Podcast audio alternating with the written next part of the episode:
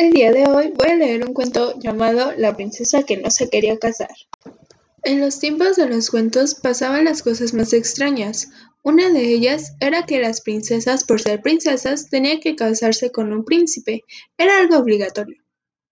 Normalmente, las princesas estaban encantadas de casarse con un príncipe y vivir en un castillo, pero existió una princesa llamada Adelaida que no se quería casar y esta es su historia.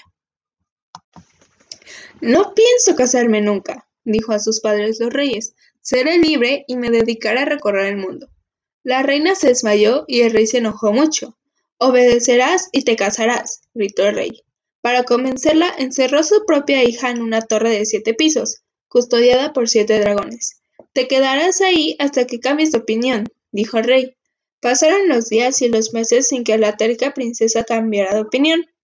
Al fin, el rey, cansado de tener una hija tan testaruda, la liberó. Que no se case si no quiere, dijo rendido.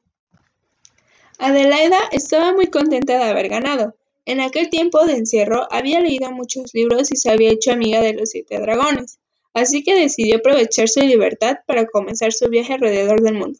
Los dragones la llevaron a China y a la India, a África y a las islas más remotas, pero un día decidió volver a su casa. Quería contar a sus padres las maravillas que había visto, así que se fue rápidamente al salón del trono, donde en ese momento el rey estaba hablando con un príncipe de un reino cercano.